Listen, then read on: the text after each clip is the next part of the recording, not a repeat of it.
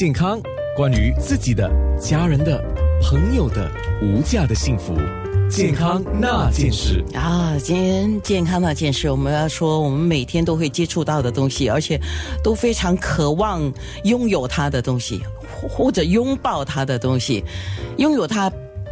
其实不太难呢，就是花钱呢，就是买一张床嘛，对吗？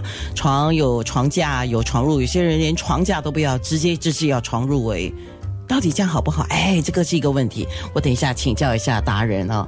今天有 Marcus，Marcus Go，睡得好如何选？床褥就是我们今天在讲的。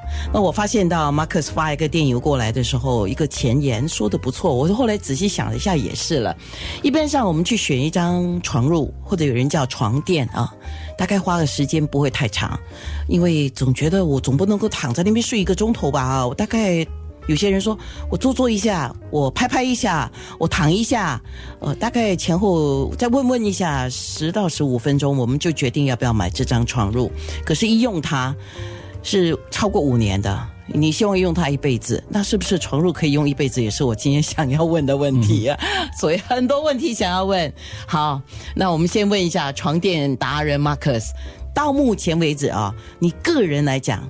你换过几张的床褥？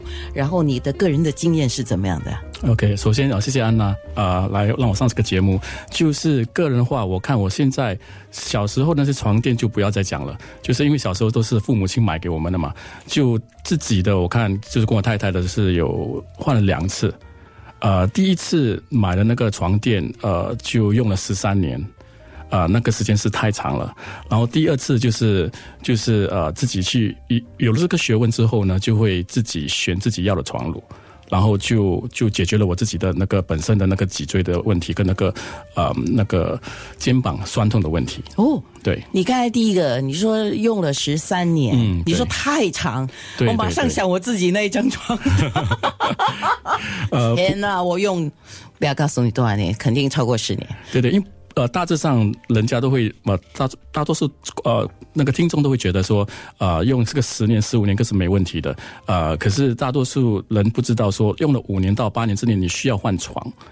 为什么呢？因为我们每天在睡觉的时候都会流汗嘛。对。而且我们会呃，就是有呃，我们有 skin flakes，就是那个干掉的皮会掉嘛。所以那那些东西有有水分跟有那个那个呃 foot。